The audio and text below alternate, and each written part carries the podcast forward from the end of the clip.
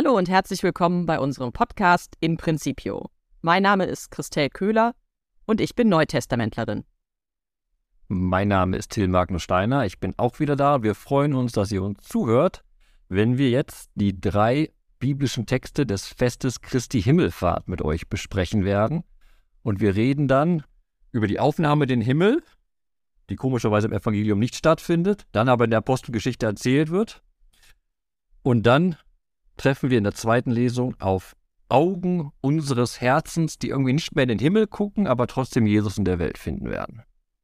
Es ist ein ganz klassisches ähm, Problem, dass wir am Feiertag uns das Evangelium anhören und denken, warum in aller Welt heißt dieses Fest nochmal Christi Himmelfahrt? Weil im Evangelium tatsächlich nichts davon zu hören ist. Aber das ist auch das Gute, wir haben ja immer drei biblische Texte. Und so wie wir immer über alle drei Texte sprechen, so ist es gerade bei diesem Fest so, dass man die Texte wirklich auch miteinander in Beziehung setzen muss. Und wenn man beispielsweise die erste Lesung nicht liest aus der Apostelgeschichte, dann hat man irgendwie auch verpasst, worum es an dem Feiertag geht.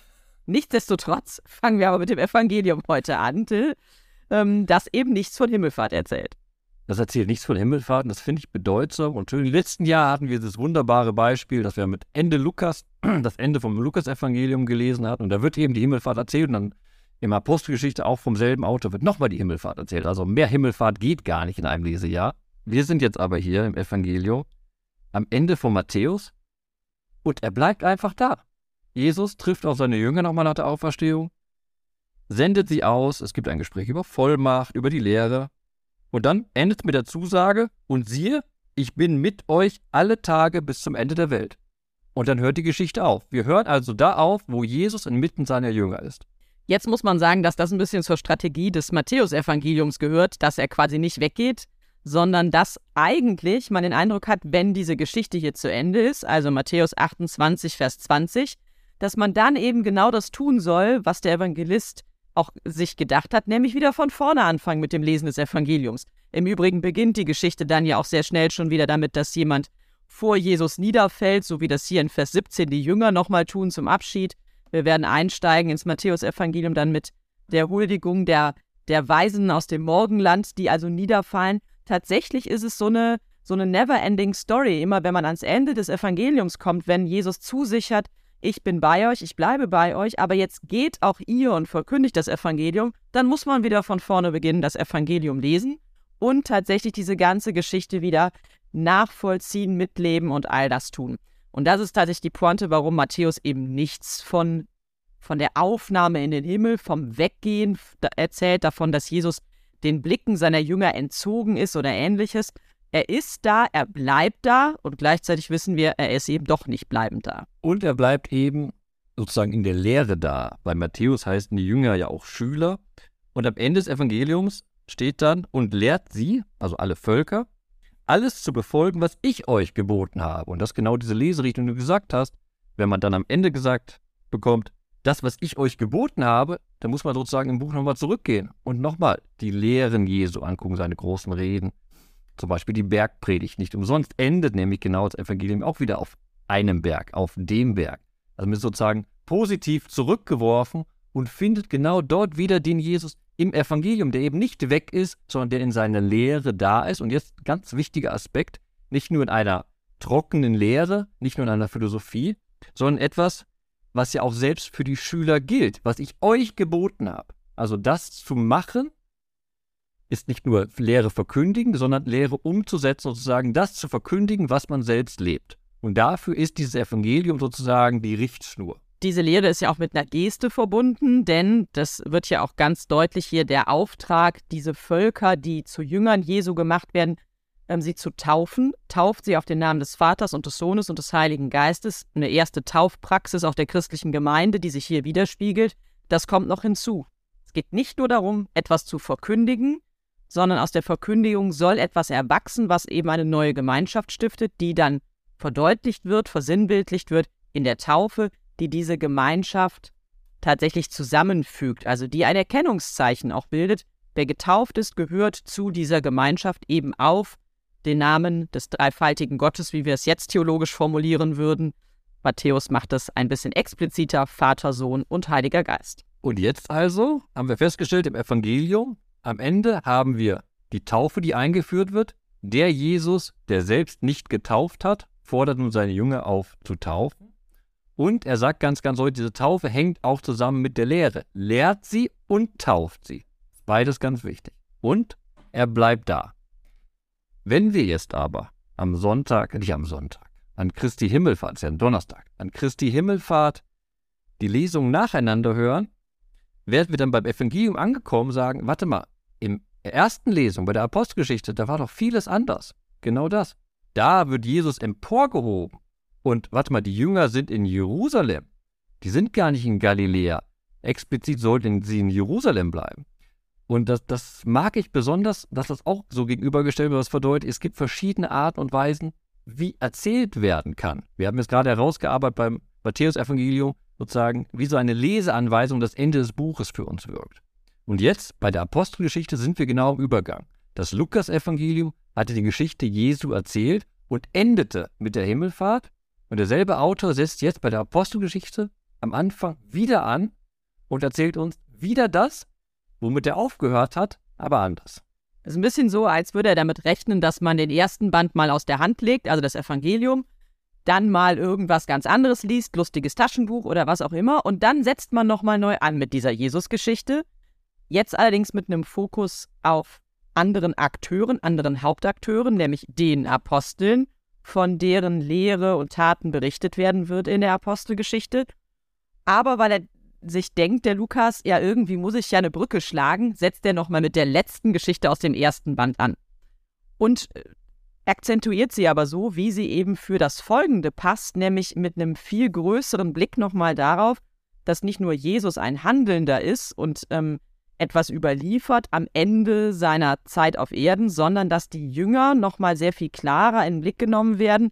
Es gibt auch eine viel größere, wirklich erzählerische Pointe in dieser ähm, Anfangsszenerie der Apostelgeschichte. Wir sind wirklich am Anfang des Anfangs. Wir sind in Apostelgeschichte 1, Verse 1 bis 11. Und das Spannende ist, dass Lukas hier sagt, ich habe über alles berichtet, was Jesus von Anfang an getan und gelehrt hat. Also auch hier das Tun und die Lehre Jesu bis zu dem Tag, an dem er in den Himmel aufgenommen wurde. Das heißt also wirklich, ich habe die gesamte Spanne abgebildet, was passiert ist im Leben dieses Jesus von Nazareth, des Sohns Gottes, bis er eben nicht mehr auf Erden war, bis er nicht mehr sichtbar war. Und vor dieser Aufnahme in den Himmel hat er eben den Aposteln noch ein paar wesentliche Dinge mitgegeben, er hat Weisung gegeben und er erinnert sie nochmal daran, dass er sie durch den Heiligen Geist erwählt hat. Und jetzt beginnt quasi die Handlung dieser Apostelgeschichte. Also das waren die einleitenden zwei Verse und jetzt sind wir wieder mittendrin in der Handlung. Aber nochmal, diese einleitenden Verse sind auch wichtig, nicht nur für einen Alttestamentler, sondern in der Entfaltung, weil hier ist ein kleines Detail drin, was uns nochmal auf eine richtige Spur setzt. Da steht, 40 Tage hindurch erschien er ihm. Jetzt kann man sagen, okay, 40 Tage, das ist für uns wichtig, 40 Tage nach Ostern haben wir Christi Himmelfahrt. 40 Tage erinnert uns aber auch in der Bibel an die 40 Tage, die Mose auf dem Sinai bei Gott verbracht hat und dort die beiden Bundestafeln empfangen hat, die Lehre Gottes empfangen hat. Und hier ist es sozusagen, ist kein neuer Sinai, keine neue Offenbarung Gottes in dem Sinne, aber es ist, knüpft genau daran an. Nun ist Jesus 40 Tage bei seinen Jüngern und bereitet sie darauf vor für das, was nun folgen wird. Aber dann noch müssen wir den Halbsatz davor auch noch nehmen, weil ich glaube fast, dass das der wichtigere ist. Also die 40 Tage sind auch wichtig, weil sie uns an eine biblische Überlieferung erinnern, Tradition erinnern. Aber er hat durch viele Beweise gezeigt, dass er lebt. Dieser Beweis, dass er lebt, also ähm, immer und immer wieder zu zeigen, ich bin nicht am Kreuz geendet, ich habe nicht im Grab mein Ende gefunden, sondern ich habe mein Ende nicht gefunden, sondern ich lebe immer noch, es geht weiter. Das ist genau das, was die Ermutigung ist und die Bedeutung auf die Jünger hin, dann jetzt auch weiter agieren zu können. Ich glaube, deswegen ist auch das gemeinsame Malen nochmal wichtig. Es ist eben auch ein wirklich weiterhin gemeinsames Tun, ähm, ein Lebensbeweis, den er tatsächlich sendet.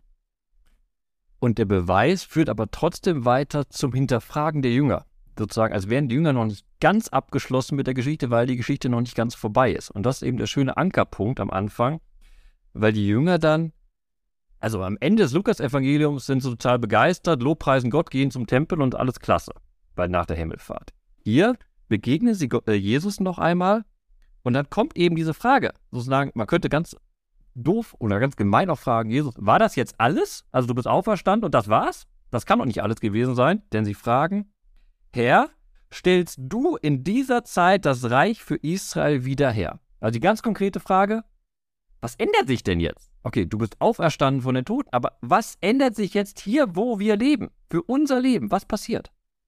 Das ist ja deswegen auch bemerkenswert, weil es fast ein Rückfall ist in die, also in die Vorpassionserwartungen, dass dieser Jesus am Ende wirklich so einen politischen Impact hat, der alles irgendwie wieder anders herstellt, richtet, der eine Bedeutungshoheit das Volk Israel wieder gewinnen lässt und so weiter und so fort. Also das ist tatsächlich ein bisschen ein theologischer Rückschritt für die Jünger, aber gut, dass die so ein bisschen schwanken, das kennen wir ja durch die gesammelten Erzählungen. Ja, aber man muss noch mal bedenken, das ist jetzt für mich in der Osterzeit nochmal wichtig geworden, dieser Gedanke, im Judentum, im Alten Testament erwartet man den Messias, der diese Welt verändert und wir glauben nicht an, in dem Sinne an die Präsenz des Messias in der Welt, sondern wir glauben an einen Messias, der eben nicht mehr in der Welt ist, sondern zu Rechten des Herrn nun sitzt. Über allem Thron sozusagen. Aber wir glauben eben an etwas, was nicht mehr da ist. Und die ganze Messias-Erwartung basiert darauf, dass hier in der Welt jetzt jemand da ist, der alles verändert, radikal. Nur muss das, die radikale Veränderung, und damit springen wir jetzt ein bisschen nach hinten, tatsächlich nicht durch das kommen, was irgendwie ähm, worauf wir immer noch hoffen, sondern sie muss durch das kommen, was wir selber tun. Also das ist die Pointe da am Ende des Textes und ich springe jetzt einfach mal da rein, denn natürlich, wir, und wir gucken auf die Verse dazwischen gleich noch, weil es so eine schöne Geschichte ist, die machen wir ausführlich, keine Sorge, aber das Ende ist, Jesus wird, als er das gesagt hatte, das bringt das auch so zu einem Abschluss, ne? also es ist das große, der große Showdown, wurde er vor ihren Augen emporgehoben und eine Wolke nahm ihn auf und entzog ihn ihren Blicken. Sehr deutlich wird gemacht, dass die Aktivität quasi von oben hoch, also von oben ausgeht. Ne? Also nicht Jesus selbst schießt sich nach in den Himmel, sondern er wird emporgehoben. Es ist ein göttliches Tun. Und dann steht da, während sie, die Jünger, noch unverwandt ihm nach zum Himmel emporschauten, da standen zwei Männer in weißen Gewändern bei ihnen und sagten, ihr Männer von Galiläa, was steht ihr da und schaut zum Himmel empor? Dieser Jesus, der aufgenommen wurde, wird ebenso wiederkommen, wie ihr ihn habt zum Himmel hingehen sehen. Schaut, was schaut ihr da zum Himmel empor? Das ist tatsächlich wirklich der wesentliche Satz. Also ihr könnt jetzt nicht immer nach oben gucken und warten, bis irgendwie von oben wieder ein Zeichen auf die Erde runterfällt, sondern jetzt ist der Punkt, er ist nach oben hinweggenommen worden, er ist euren Blicken entzogen, so heißt es ja auch wirklich in Vers 9. Das heißt aber, jetzt müsst ihr eure Blicke wieder auf was anderes wenden, und zwar auf das, was tatsächlich euch auch verantwort überlassen worden ist in Verantwortung. Jetzt seid ihr halt hier unten und ihr agiert jetzt so, wie er es euch mitgegeben hat. Da würden wir quasi ins Evangelium gedanklich zurückspringen. Das, was ich euch gelehrt habe, gebt es halt weiter. Schaut hier nicht rum, sondern werdet mal aktiv. Genau, diese Aufforderung ist im Endeffekt das Weltverändernde, weil wir kennen aus dem Alten Testament Henoch und Elia, die beide emporgehoben wurden, aus ihrem Leben heraus direkt in den Himmel. Das Motiv kennen wir. Aber hier bei Jesus ist es eben mehr als nur eine Himmelfahrt, eine Himmelaufnahme, sondern hier ist ein Mensch, der gestorben ist, der gekreuzigt wurde und der auferstanden ist und dann in den Himmel aufgenommen wird. Und das ist radikal etwas anderes. Da reicht es eben nicht verträumt romantisch mit einem großen Mund, der offen steht und großen Augen in den Himmel zu gucken und sagen, äh, das Er muss sich wandeln in den Lobpreis, in die Verkündigung, der sagt, hier ist radikal etwas Neues passiert. Wir haben letztes Jahr gesprochen von dem patzigen Engel, der genau das sagt. Der sagt, jetzt ist hier kein Moment zum Stillstehen und Zeit vergessen. Die Zeit läuft weiter. Die Welt läuft weiter. Die Welt, in der ihr lebt, läuft weiter. Aber ihr habt jetzt einen Auftrag. Ihr habt diesen Auftrag zu verkündigen, dass diese Welt radikal neu ist durch die Auferstehung und die Himmelfahrt Jesu Christi. Warum wir das jetzt so stark machen, liegt an den zwei Versen, die wir jetzt bisher noch ausgelassen haben. Denn ähm, also die Jünger fragen eben, Herr, stellst du in dieser Zeit das Reich für Israel wieder her? Und dann sagt er ihnen, also sie haben die Hoffnung, dass jetzt nochmal irgendwie der zweite Teil des Handelns Jesu kommt, ja? Mit mehr Superkräften, weil vom Tode auferstanden und jetzt geht's richtig los. Und dann sagt er zu ihnen, euch steht es nicht fest, Zeiten und Fristen zu erfahren, die der Vater in seiner Macht festgesetzt hat. Das jetzt mal so vorsichtiges, passt mal auf, so ganz verstanden habt ihr es noch nicht. Der Hintergrund ist aber vor allen Dingen, es geht ja nicht darum, jetzt immer auf den Tag X zu warten, an dem Jesus irgendwie das Reich für Israel wieder aufstellt oder an dem, ich weiß nicht, was passiert, an dem irgendwie was vom Himmel fällt, wie gesagt, an dem sich alles ganz radikal mit einem Schlag ändert. Denn wenn ich immer denke, es gibt diesen Punkt X, dann warte ich da drauf, dann warte ich da drauf, dann warte ich da drauf, aber ich werde eben nicht aktiv. Ich werde kein Handelnder und kein Handelnde. Und deswegen sagt Jesus dann, aber ihr werdet Kraft empfangen. Und ihr werdet meine Zeugen sein in Jerusalem, Judäa, Samaria bis an die Grenzen der Erde.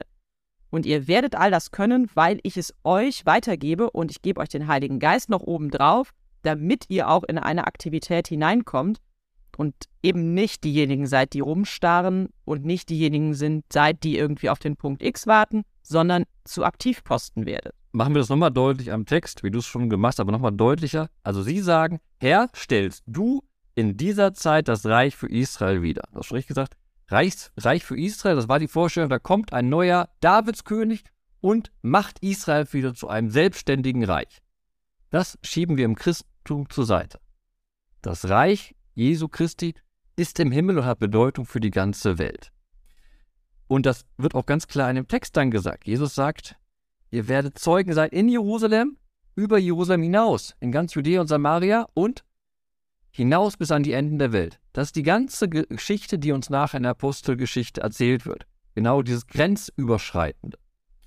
Und dann sind zwei andere Punkte noch in der Feststellung der Jünger drin. Herr, stellst du in dieser Zeit, in dieser Zeit, wie du gerade richtig gesagt hast, Jungs, langsam, es ist nicht in euch, an euch zu entscheiden, wann die Zeit ist.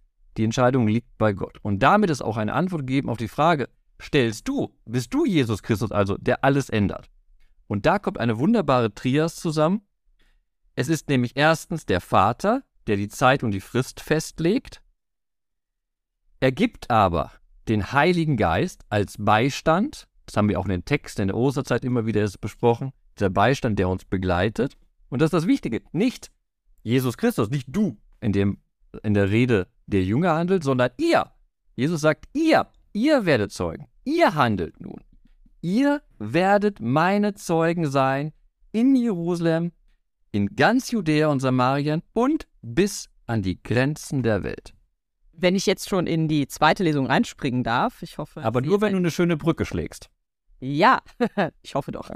Denn du hast gerade schon darauf hingewiesen, dass es eben auch wirklich nochmal darum geht, hinter dem Handeln Jesu auch nochmal das Handeln und den Urheber allen Handelns ähm, zu, zu identifizieren, nämlich Gott selbst. Und damit startet tatsächlich diese, ähm, die zweite Lesung, also die Lesung aus dem Epheserbrief am Himmelfahrtsfest.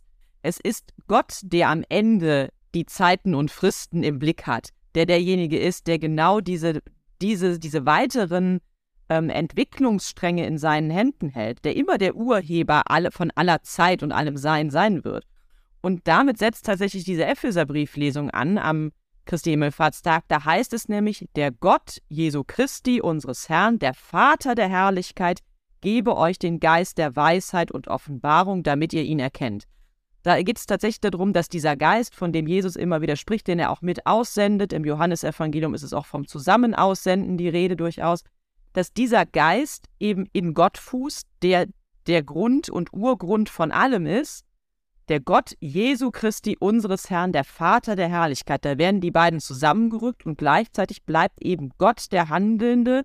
Er gebe euch den Geist der Weisheit und Offenbarung, damit ihr ihn erkennt. Und man könnte jetzt tatsächlich rückblickend auf die erste Lesung auch sagen, damit ihr auch erkennt, wie er handelt. Und zwar eben nicht, damit er in dieser Zeit mit viel drum und dran irgendwas wieder aufbaut, was vielleicht auch wieder eingerissen werden kann, sondern weil er etwas aufbaut, weil er auf etwas hinarbeitet mit uns gemeinsam, das tatsächlich wirklich überzeitliche Gültigkeit hat. Es geht um ein Himmelreich, es geht um etwas, was entzogen ist und trotzdem da ist und was wir aber immer mehr und immer stärker durchdringen, aufnehmen, erkennen sollen und dazu hilft uns eben der Heilige Geist. Im Epheserbrief wird nämlich sehr schön erklärt in der Lesung, die wir haben, was eigentlich diese Kraft und Stärke Gottes ist. Es ist eben keine weltliche Autorität, die aufgebaut wird. Es ist eben nicht der Messias, der für Israel erwartet wird, sondern dieses Wirken seiner Kraft und Stärke, so heißt es dann in Vers 20, ließ er, also Gott, wirksam werden in Christus. Also die ganze Allmacht Gottes ist in Christus zu erkennen. Und dann wird erklärt, was mit Christus passiert ist. Der, den er von den Toten auferweckt und im Himmel auf den Platz zu seiner Rechten erhoben hat. Der, der am Kreuz eigentlich gescheitert ist für menschliche Augen, ist in die höchstmögliche Position hinaufgestiegen zur Rechten Gottes. Und nun der König der gesamten Schöpfung, auf den wir hoffen können und auf den wir hin unser Leben ausrichten. Und bei diesen Lesungsworten, die wir lesen, muss man dann noch bedenken, dass eine Fürbitte am Anfang ist. Eine Fürbitte, die sozusagen genau nun sich an diesen Gott wendet und sagt, der Gott Jesu Christi unseres Herrn, der Vater der Herrlichkeit, gebe euch, so der Autor, an die Leser, gebe euch den Geist der Weisheit und Offenbarung, damit ihr ihn erkennt. Damit ihr eben erkennt, dass dieses, diese Kraft und diese Stärke, die sich im Leben Jesu Christi gezeigt hat, die Macht und Stärke Gottes ist, der eben die entscheidende Richtung in unserem Leben nun vorgibt. Und das wird dann in Vers 21, da im Epheserbrief auch nochmal deutlich gemacht, ähm, auch nochmal auf Zeiten und Fristen hin. Also er ist der, der hoch über jegliche Hoheit und Gewalt, Macht und Herrschaft und über jeden Namen erhoben wurde, der nicht nur in dieser Weltzeit, sondern auch in der künftigen genannt wird. Also das ist genau die Brücke zwischen noch auf Erden und in den Himmel emporgehoben. Das heißt, nicht nur auf, in dieser Zeit und Wirklichkeit hat Jesus ähm, eine Vollmacht und ist Gott der Handelnde dahinter, sondern eben auch in der künftigen. Das heißt, es geht hier tatsächlich im wahrsten Sinne des Wortes um eine Zeitüberschreitung und auch Zeitentgrenzung. Das heißt, mit der Aufnahme Jesu in den Himmel und dem aus der Erde entzogen sein, ist tatsächlich auch dieses Entfristetsein des Ganzen nochmal auf ein anderes Niveau gehoben und wird auch nochmal deutlich, es geht eben nicht nur um eine Bedeutung des Handelns Jesu in der Jetztzeit, in dem, in dem Greifbaren, in dem Fühlbaren, in dem Messbaren, sondern weit darüber hinaus, weil er eben mit dem Vater in dieser Ewigkeit unterwegs ist und die Welt verändert. Und damit die Welt sich hier konkret verändert, braucht es aber uns mit diesem Geist der Weisheit, der uns hilft, hier auf Erden die Dinge zu durchdringen und auch zu wandeln. Und jetzt seht ihr vielleicht, warum wir uns entschieden hatten, vom Evangelium zur ersten Lesung zur zweiten Lesung zu springen. Weil wir haben diesen schönen Gang vom Evangelium, wo eben keine Aufnahme erzählt wird. Obwohl wir Christi Himmelfahrt feiern, steht da nichts von der Aufnahme. Jesus sozusagen als der, der noch weiter anwesend ist. In der Apostelgeschichte begegnen wir eben dem Jesus, der aufgenommen wird in den Himmel. Und jetzt, bei der zweiten Lesung, die wir am Ende besprochen hatten, wird diese Aufnahme nochmal theologisch gedeutet in diesem ganz kurzen Satz, den ich eben schon zitiert hatte. Er sitzt nun im Himmel auf dem Platz zur Rechten Gottes. Das ist eben nicht nur eine Aufnahme, wie wir bei Elia und Henoch hatten, sondern wirklich eine In-Macht-Einsetzung. Jesus Christus hat die Vollmacht. Und wir als Christen bitten mit dem Wort des Epheserbriefes, dass nun Gott, und das wunderbar formuliert, die Augen unseres Herzens erleuchte, damit wir glauben können und erkennen, dass Jesus Christus eben hinaufgefahren ist in den Himmel, hinaufgenommen wurde in den Himmel, emporgehoben wurde in den Himmel und zu Rechten Gottes eben entgrenzt sitzt, unabhängig von aller Zeit, als der König der Schöpfung. So ist die zweite Lesung wirklich ein Scharnier zwischen den beiden Texten, mit denen wir angefangen haben. Im Evangelium haben wir auch beide Aspekte. Es geht um die Macht, um die Vollmacht Jesu, die er weitergibt durch den Geist und die er, von der er sagt, ich habe euch alles gelehrt, gebt es weiter, etc. Es geht um die Vollmacht und Macht Jesu Christi und es geht um den Auftrag, in seinem Sinne weiter zu handeln, auch wenn er nicht mehr anwesend ist, wir aber in dem Wissen unterwegs sein können, er ist immer bei uns alle Tage. Und in der ersten Lesung waren auch beide Aspekte drin. Und hier wird es nochmal sehr stark auf den Punkt gebracht, hier in, dem, in der Epheserbrieflesung, weil wirklich dieses dem Irdischen Entzogene so stark gemacht wird, diese Intronisation, von der du gerade auch gesprochen hast. Er sitzt zur Rechten im Himmel, zur Rechten Gottes. Ihm ist auch alles zu Füßen gelegt, so heißt es am Ende des Epheserbriefs. Das heißt, er thront wirklich aber gleichzeitig ist er den Dingen nicht so enthoben, dass er nichts mehr mit dem Irdischen zu tun hat, weil es gibt diese bleibende Verbindung. Es gibt die Zusage, ich bin bei euch, ich gucke euch nicht nur einfach zu irgendwie von Wolke 7, sondern wir sind verbunden durch den Heiligen Geist, wir sind verbunden, weil ihr in meinem Namen handelt und wenn ihr nicht in meinem Namen handelt, das erfahren wir ja auch an anderen Stellen im Neuen Testament, dann wird es womöglich auch nicht gelingen, weil die Verbindung oder nur durch die Verbindung zu mir diese Dinge und zum Vater euch gelingen werden. Das Reden in Vollmacht, das auch euch den Herausforderungen dieser Welt stellen etc. Und das ist das, was diese Lesung eben deutlich macht. Ihr habt etwas geschenkt bekommen, jetzt könnt ihr auch damit loslegen. Und dieses, dass wir feiern, dass Jesus uns entzogen wird, aber irgendwie da ist, wird dann am Ende der Lesung aus dem Epheserbrief, die wir hören, eben wunderbar zusammengefasst, in diesem theologisch groß, das, ich mache das fast jetzt nicht auf, was der Leib Christi ist, aber da steht wunderbar. Alles hat er ihm, also Gott, hat ihm, Jesus, zu Füßen gelegt und ihn, der als Haupt alles überragt, über die Kirche gesetzt. Sie ist sein Leib, die Fülle dessen, der das All in allem erfüllt. Keine Sorge, den Satz nehmen wir jetzt theologisch nicht klein, klein auseinander. Aber die Idee, die dahinter steckt, ist genau das. Der, der zur Rechten Gottes sitzt, sozusagen uns entzogen ist, ist doch der Raum, in dem sich die Gemeinschaft der Glauben sozusagen versammelt und ansammelt in dieser Welt. Und dieser Leib Christi, die Gemeinschaft der Glauben, ist eben wie Jesus Christus in dieser Welt präsent ist. Wie ein Schutzraum, wie ein Raum, wo der Himmel bereits in die Welt hineinragt. Das ist die alte, altorientalische Vorstellung eines Tempels auch, der genau das macht. Wie so eine Röhre, der Himmel und Erde verbindet. Und das ist genau die Idee, dass der Jesus eben nicht entzogen ist, sondern weiter da ist. Und das feiern wir an Christi Himmelfahrt. Wir glauben daran, dass er nicht weit weg ist von uns, sondern dass er eben da ist, bei uns ist, sei es in der nochmaligen Lektüre des Matthäusevangeliums, in der Gemeinschaft der Glaubenden, beim Brotbrechen, er ist da.